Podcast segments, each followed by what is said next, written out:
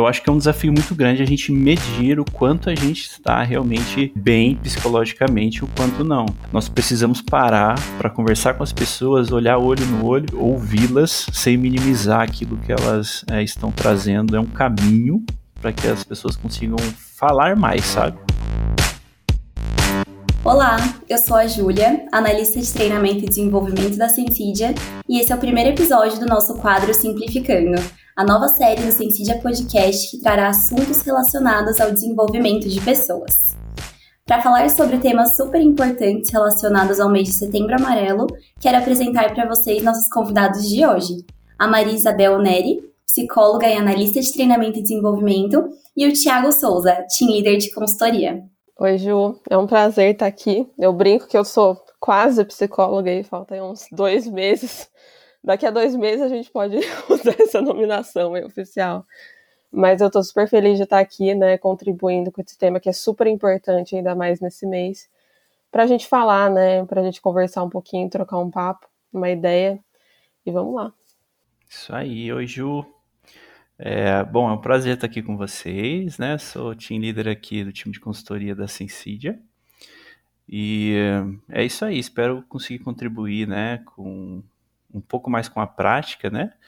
Do nosso dia a dia, exemplos aí de como é, de como esse tema é importante para nós, né? De como isso influencia o dia a dia aí é, de todos nós, né? Não somente é, dos liderados, mas dos líderes também, né? Eu também me coloco é, nesse dentro desse tema, né? No centro desse tema, porque é muito importante, né? Então espero conseguir contribuir com vocês aí, tá bom? Com certeza, gente. Muito obrigada pela presença de vocês. Bom, ao longo deste episódio, a gente vai abordar questões relacionadas à saúde mental em tempos de pandemia, segurança psicológica no ambiente de trabalho e quais têm sido as práticas da liderança para gerenciar times remotos e promover um ambiente seguro e sadio a eles. Bom, Má, queria saber um pouquinho qual é a sua opinião sobre isso, sobre saúde mental e, e realmente passar seu ponto de vista aqui para o pessoal. Legal, Ju. Bom, eu acho que para começar, né, eu queria introduzir é, a base, né, o fundamento de toda coisa, que é falar um pouco sobre normalidade, loucura e, e coisas afins, né? Então, a normalidade ela se baseia muito no que a sociedade considera, né, sendo aquele padrão, né? Então é aquele negócio, por exemplo, se eu tenho um estilo que eu visto, né, de roupa e você tem um completamente diferente, eu posso olhar para você e falar assim, cara, seu estilo não é normal, porque não é normal para mim, né? É, então a gente se usa muito de referência, né? E usa muito a referência da sociedade. Então a gente precisa começar já a questionar, né? O que que a gente considera como sendo normal ou não, né? Quais são os padrões que a gente utiliza, né? Para pensar a normalidade ou a anormalidade, né? É, é um conceito que é meu, vai da minha, a minha percepção, mas a minha percepção vale para o outro, né? Eu acho que a gente tem que sempre questionar todas essas questões, né? E aí, né, por que, que eu trago isso? Porque, né, quando a gente fala de saúde mental, normalmente as pessoas relacionam que o contrário de normalidade é a loucura. E a loucura é um conceito que ela está muito ligada à produtividade, de certa forma. E é por isso que eu quis trazer ela aqui. É, porque a, o conceito de loucura é, é um, ela tem um recorte, né, um fator muito mais social do que científico, né, assim como a normalidade, né, porque eu falei, a normalidade ela também ela tem um caráter mais social, mais individual, e a loucura não é muito diferente, né, apesar das pessoas falarem, nossa, mas a questão dos transtornos mentais, eu vou chegar lá, mas a questão é que a gente tem realmente um fator muito mais social aqui. E aí, por que, que eu trago isso, né? Porque a loucura ela passou por diversas fases aí na história da humanidade, né? E eu vou trazer né, de uma fase bastante antiga, mas nem tanto, né? Eu vou trazer ali do século XVII, e citando aqui um pouco Foucault na, no livro dele A História da Loucura na Era Clássica, ele traz uma percepção muito interessante sobre a loucura, no sentido de que é, nessa época as pessoas que eram consideradas loucas, né, elas eram as pessoas improdutivas, né? Então, o internamento nessa época, e o internamento, no caso, a gente nem está falando de manicômio ainda, nem de é, instituições asilares, a gente está falando de prisões mesmo, porque as pessoas consideradas loucas, elas eram presas, né, junto com os criminosos. É, normalmente era, era uma questão assim, Essas pessoas não eram é, consideradas loucas por conta de algum transtorno mental, porque nessa época isso já não era é, questionado ou traçado né, de maneira epidemiológica. Pelo contrário, né, a loucura era a pessoa que não correspondia ao padrão social. Então, eles colocavam o trabalho como um fator de ordem moral ali, né? Que era para impedir a medicância, a ociosidade e essas desordens sociais, normalmente em períodos aí de crise, especialmente econômica e social ali, né? A partir do século XIX, a gente passou por uma crise humanitária, né? E eu coloco entre aspas essa crise humanitária, né? Nessa época foram criados manicômios, né, os primeiros aí, hospitais psiquiátricos, e nesse espaço, né, que eram institucionais, né, a loucura passa a ter um significado realmente de transtorno, de doença, né, de incapacidade para o trabalho. Então ele colocava o, o louco aqui como uma pessoa que não era possível de produzir, não era possível se integrar mais socialmente, ela precisava ser trancada já tinha um esquema de prisão, né? Antes, como eu falei ali no século, desde o século XVII, e aqui no século XIX a gente prende essas pessoas, só que não como criminosos, agora elas têm um caráter de doente. E aí a gente né, tem essa questão de que o louco ele vira aquele que é o incapaz né, de trabalhar, que ele não se enquadra nas normas da sociedade, e ele deve ser isolado para que ele tenha né, essa disciplina, né, esse disciplinamento e coloca o trabalho como uma função corretiva mesmo, né? Você vai trabalhar para você não ser um desordeiro, né? né? Não cometer balbúrdios, enfim. Por que, que eu falo disso? Por que, que eu estou trazendo esse contexto? Porque hoje a gente ainda tem uma lógica muito industrializada, muito industrial, né? no sentido que as pessoas, quando elas não estão sendo produtivas, né? quando elas não estão trabalhando, fazendo né? As coisas, elas podem se encaixar nesse contexto de loucura. Então a gente tem esse processo né, na sociedade de eu sou, se eu não sou produtivo, eu sou louco, e se eu não sou louco, eu sou produtivo, né? A gente tem muito essa relação. E aí, né, é, eu quero trazer um pouco aqui uns dados epidemiológicos do porquê que eu estou falando essa questão da produtividade né, e do trabalho com a relação com a loucura. Porque, né, de acordo com a International Stress Management Association, né, que é a ISMA do Brasil, a gente tem que o Brasil é o segundo maior, maior país com índice de burnout do mundo. E isso é um dado bastante alarmante para a gente, né?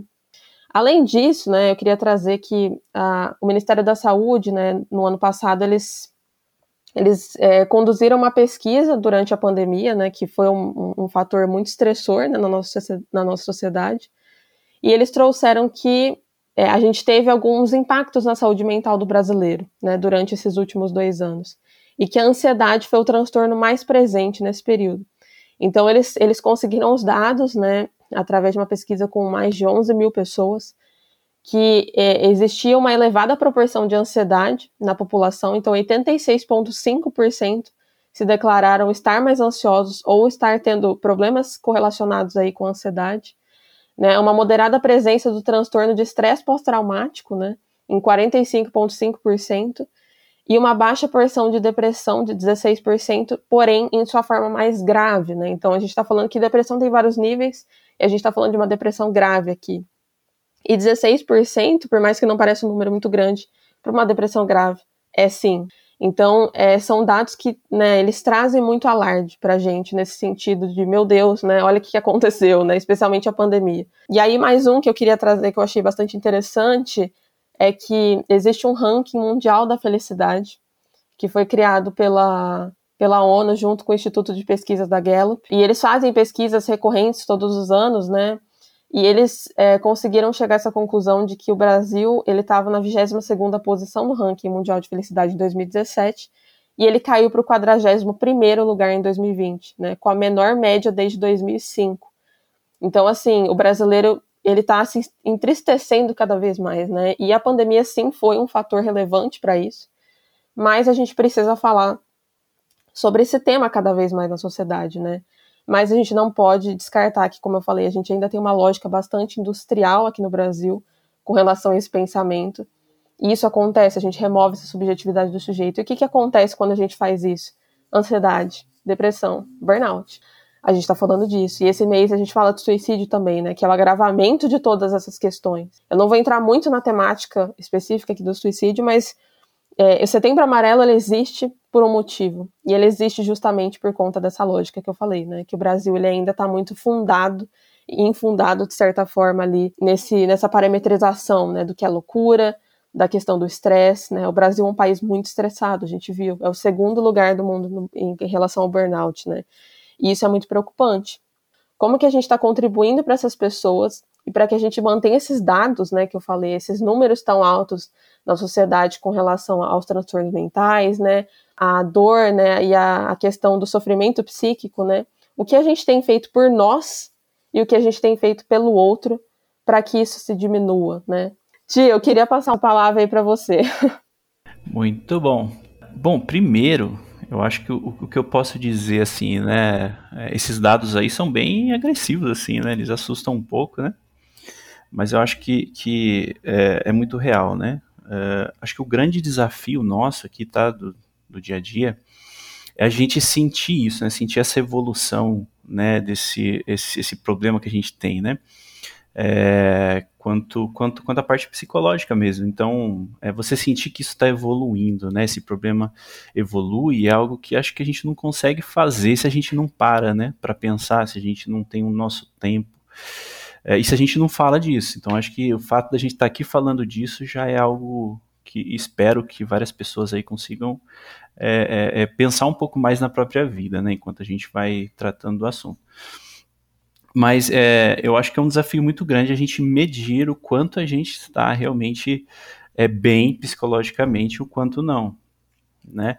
Uh, eu acho que a gente vai indo aí no, é, é, no dia a dia de trabalho mesmo, né? A gente vai encarando aí os desafios, né? Oportunidades até mesmo. Até acho que o work from home ele, ele trouxe é, várias coisas boas, né? Várias coisas legais aí para nós, que é o fato de estar mais próximo com a família. Eu mesmo tenho uma filha, né? De, de, de, dois anos aí, eu consigo participar muito mais com ela, né, desse crescimento dela, é, da evolução dela, que antes eu não, não, eu acho que eu não conseguiria, né, pelo menos não estar tão presente.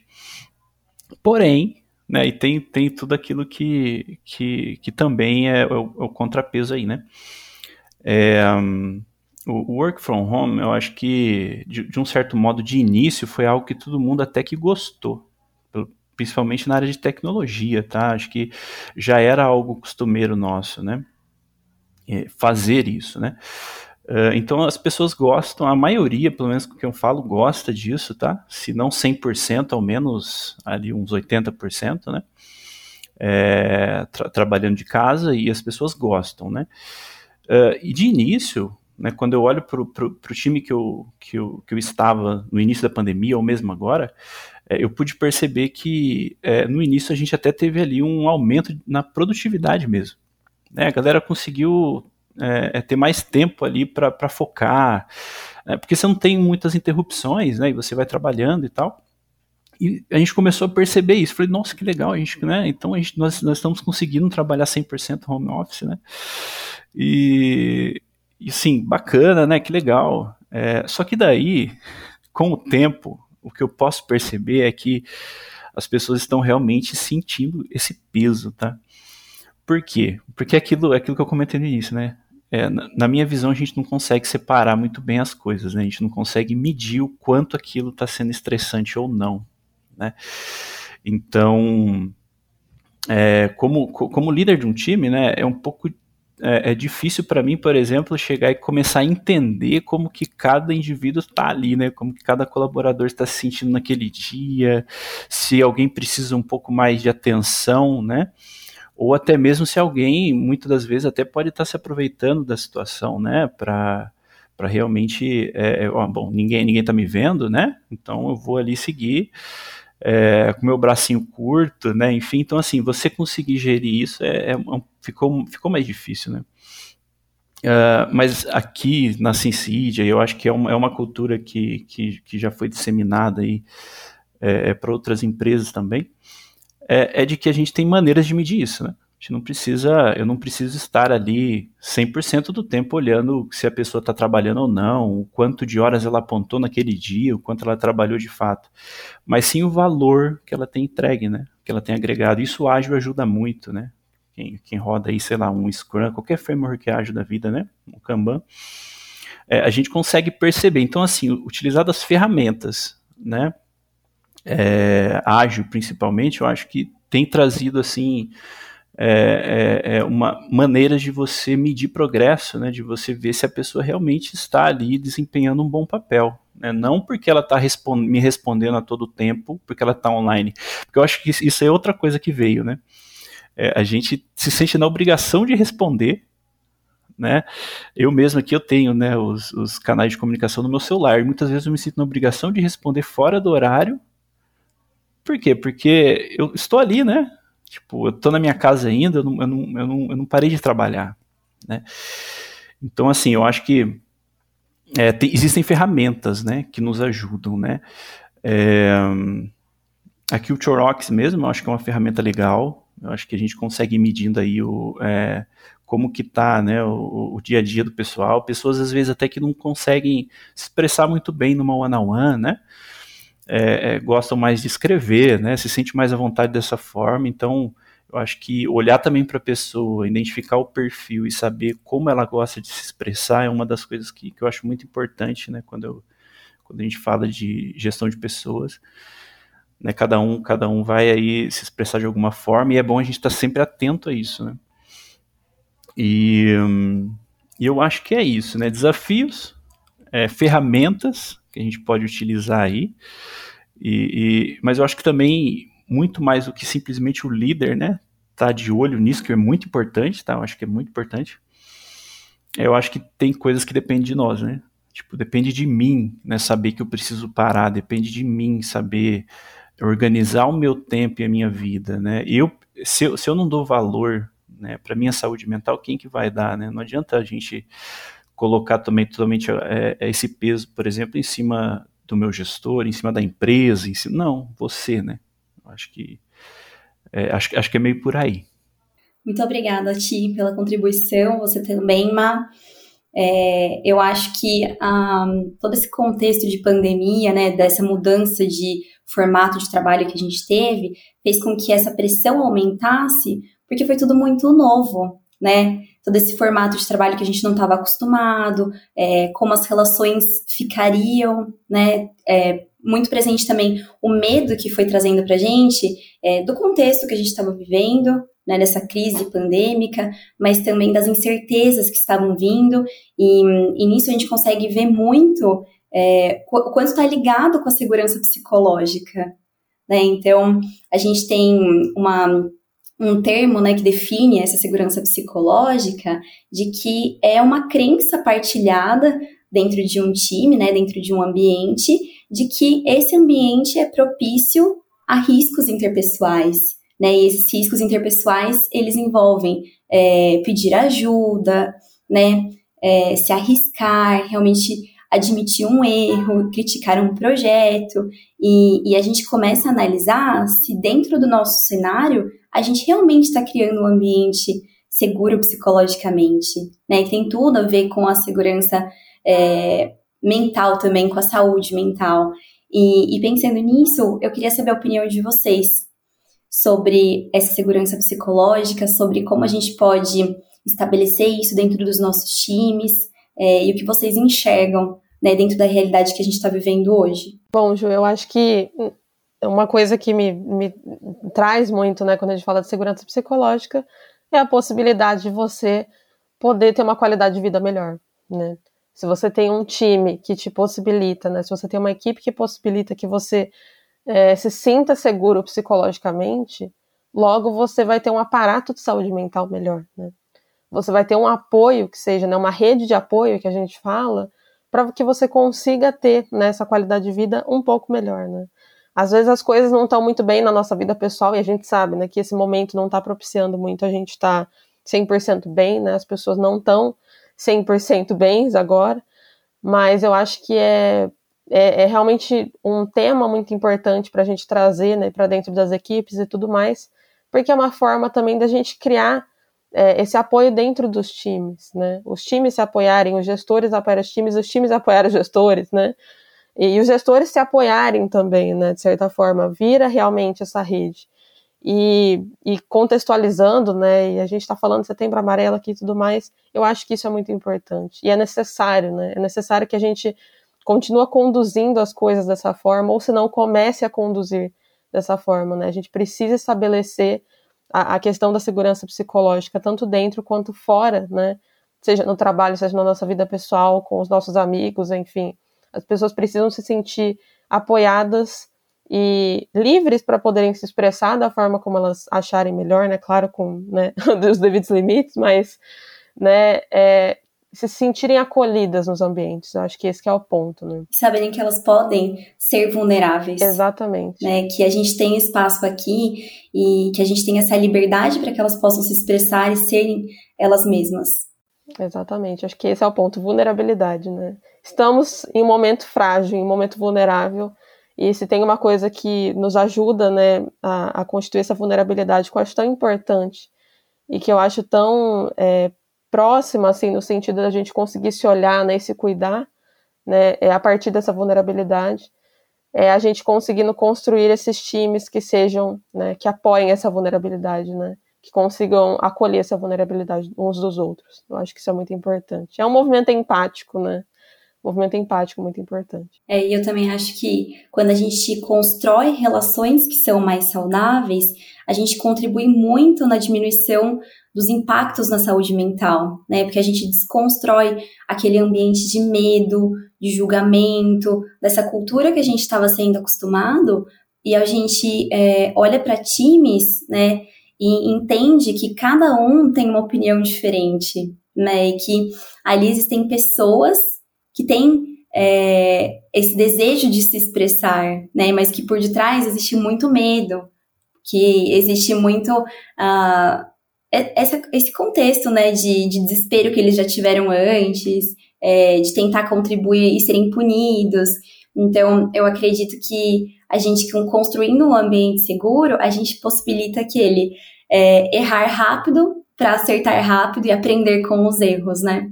Perfeito. Eu acho que é, assim, uma, uma das coisas que eu tenho visto que tem feito muito sentido, né? É, e faz, fazem com que as pessoas se aproximem mais e falem mais, né? Com a gente, assim, com, a, com qualquer liderança que seja, é, é, o fato da gente não minimizar aquilo que a pessoa está trazendo, né? Muitas vezes a gente faz isso, a gente minimiza, né? A gente fala, ah, não, mas é trabalho, né? E aí acho que volta até um pouco, linkando um pouco que a, o que a Má trouxe lá atrás. É trabalho, é algo que está dentro da gente e, e, é assim mesmo. E, e, assim, não. Então a gente precisa ouvir, é, mas não só ouvir, né? A gente precisa se colocar no lugar mesmo, né? E a partir do momento que uma pessoa traz um problema para mim ou, ou uma situação e eu minimizo ela, no sentido de, não, o que você está passando ou o que você está me trazendo é algo é, é, que não é um problema de fato, ou é meio insignificante, ela não me traz mais. Ela nunca mais ela vai, ela vai se sentir aberta para falar comigo. Então, proximidade né, é algo que, que, que nós precisamos é, é, é, fazer com, com mais recorrência. Né? A gente precisa ter é, é, esse olho no olho, né? O que dificulta bastante no, no work from home, mas nós precisamos parar para conversar com as pessoas, olhar olho no olho, e eu acho que ouvi-las sem minimizar aquilo que elas é, estão trazendo é um caminho para que as pessoas consigam falar mais, sabe? Para que cada vez mais ela é, se sinta à vontade de falar com você, de falar com, com as lideranças é, sobre qualquer tema, né? Porque sabe que vai ser ouvido, né? É, te, não minimizar também, é, para que a pessoa se sinta confortável para expor essa vulnerabilidade, sem ser taxada de louca, né? Que a gente está falando aqui, né? Que o improdutível é o louco e o louco é o improdutivo, né? É, então, logo se essa pessoa, né, no momento que ela está se sentindo vulnerável, ela não consegue expressar isso dentro da equipe, né, às vezes por medo realmente de ter esse, esse estereótipo voltado para ela, né, e de forma muito negativa, então não quero ser taxado dessa forma, não vou expressar minha vulnerabilidade, sendo que não é bem assim, né. Uma coisa está linkada à outra, saúde mental, a segurança psicológica e vice-versa. É isso mesmo. É, e até puxando aqui algumas das nossas práticas, né? Você trouxe muito de a questão da Culture Rocks, e a gente tem uma ferramenta preciosa dentro de casa, né? Que são tanto os one-on-ones quanto a nossa ferramenta de sentimentos. É, Como você enxerga isso, né, como forma de cuidado com o seu time? Então, é aquilo que eu disse, né? Eu acho que as ferramentas, acho que o one-on-one também, é também é uma ferramenta, né? Assim como a Culture Rocks, né? Enfim, mas é... só que a gente precisa ver valor nisso, né? Acho que a partir do momento que a gente enxerga valor nas ferramentas que estão aí para a gente usar, né? É, realmente a gente vai conseguir aí é, é, ter bons resultados, né? Então, é, o primeiro ponto é one-on-ones, cara, tem que ter recorrência disso, né? Conversar com as pessoas, sem sombra de dúvidas. Mas por mais que a gente faça aí é, ou não as recorrentes, sei lá, mensais, às vezes até semanais, dependendo né, de como é cada um, e aí é um outro ponto também, eu não posso padronizar né, uma frequência X ou uma forma de, de, é, de conversa ou de trabalhar com, com as pessoas, simplesmente porque eu acho que é mais confortável para mim. Né? As pessoas são diferentes, como que elas se expressam? Né? Então eu preciso aprender a captar isso. Né? É, então, assim, as one são muito importantes, né? Eu acho que a gente deve fazer sem sombra de dúvidas, mas tem aquela pessoa que é mais tímida, né? Que é mais acanhada. E, e, e na minha opinião, a Culture Rocks ela ajuda muito nisso, porque é, tem gente que gosta de escrever, sabe? E quando a gente está falando do, do, do pessoal de tecnologia, desenvolvedor, não são todos que têm essa dinâmica, né, de, de falar, de se expressar. Na verdade, é mais difícil para eles, eles são mais técnicos, né? E tem gente, por exemplo, que fala mais em comentários de PR do que, do que de fato é, em, em, reuniões, né? E então, assim, é, para, para, para esse perfil, pra, na minha opinião, a gente precisa encontrar outras formas né, de conseguir colher. E a Culturex ajuda nisso porque é, é, é, algo, é algo muito recente. Né? Tipo assim, aconteceu algo que naquela semana já me deixou mal. Cara, ele já vai lá e coloca a carinha, é um clique, né? Coloca a carinha lá, já aconteceu alguma coisa, já liga o sinal de alerta. Eu já comecei a ligar o sinal de alerta quando a, quando a carinha não é, é a melhor, sabe? Quando você fala, nossa, o cara tá muito feliz aqui. Quando já tá ali por que, que será que não foi uma semana excepcional para a pessoa? Né, então a gente já começa a perguntar ali, não, não espera a carinha ficar triste, né, para a gente entender o que, que aconteceu. Então, é, e outra, é, é, é, hora, é hora que a gente está sentindo, né, é hora, é hora que a pessoa sentiu. Né, e quando ela sentiu e ela te enviou algo e você respondeu, ela sente que ela sente o cuidado. Ela, ela sabe que ela está sendo cuidada, né? É, comigo é assim também, né? Eu, eu, eu, também, eu também faço isso, né? Eu também preciso me expressar, né? Não somente one on ones, mas na, na ferramenta, enfim. Então, quando eu vejo que o meu gestor me responde também, eu sinto a mesma coisa. Né? Então, eu devo fazer isso por eles também, né? E eu acho que tem funcionado bem, né? São artifícios aí que a gente utiliza e funciona bem. É, e assim, eu não deixaria de usar jamais, porque é, eu acho que é, a gente não precisa esperar a coisa ficar preta, vamos dizer assim, para para atuar e para entender aquele, aquele, cenário, né? A gente precisa atuar, na verdade, com antecedência, né? Essas coisas, até porque a gente está falando da saúde das pessoas, né? Eu não estou falando só de performance de time aqui, né? Estou falando do cuidado com as pessoas, né? Eu, né, nós cuidamos das pessoas, as pessoas cuidam do negócio. Né? As pessoas cuidam das entregas. Não sou eu que vou ali é, entregar algo. Não, quem está entregando é o time como um todo, né? Então, o meu papel ali é cuidar das pessoas para que elas se sintam bem e, e, é, e, performem bem também, né? Todo mundo ganha nessa, né? Com certeza, Ti. Tem uma frase do Simon Sinek que fala assim que quando as pessoas elas se sentem seguras e protegidas pelo líder do grupo, a reação natural é confiar e cooperar.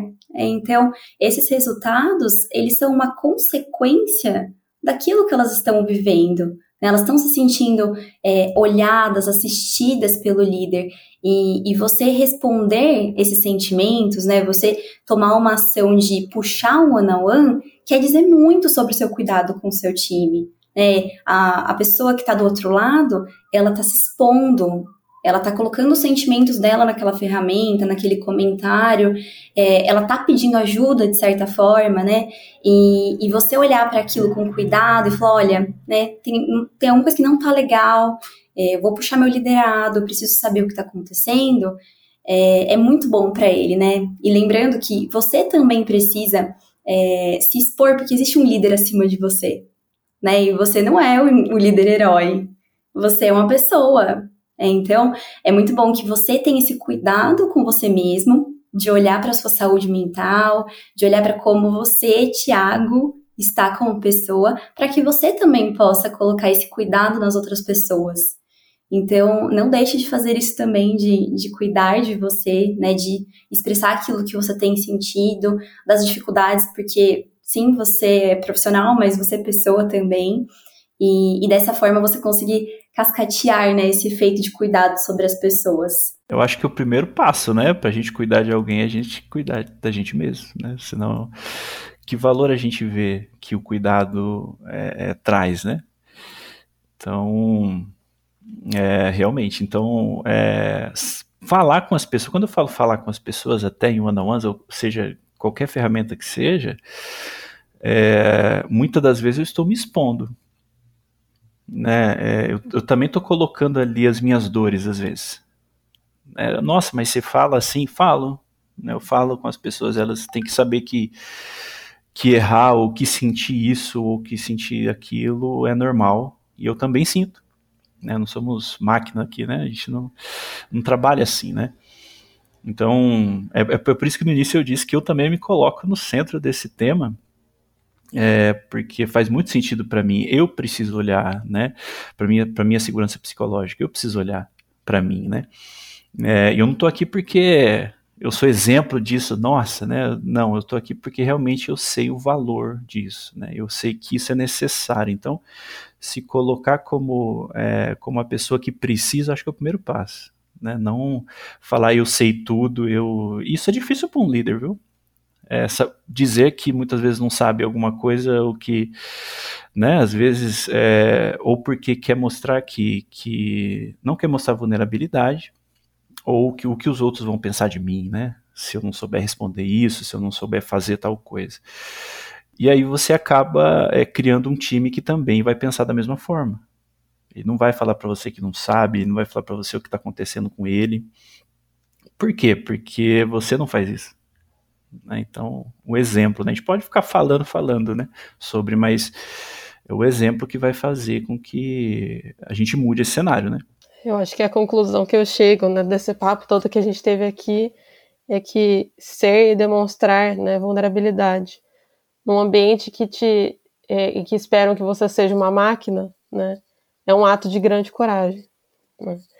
Então acho que é, né, é um processo que a gente tem que sempre estar tá em, em constante desconstrução com nós mesmos, assim, né, em constante autoanálise de pensar, né, o que eu tô querendo passar para o mundo, né, o que eu mesmo tô querendo passar para mim, né, é, e o que, que eu tô querendo passar para o outro dessa forma, né, como eu tô querendo estabelecer minhas relações dessa forma.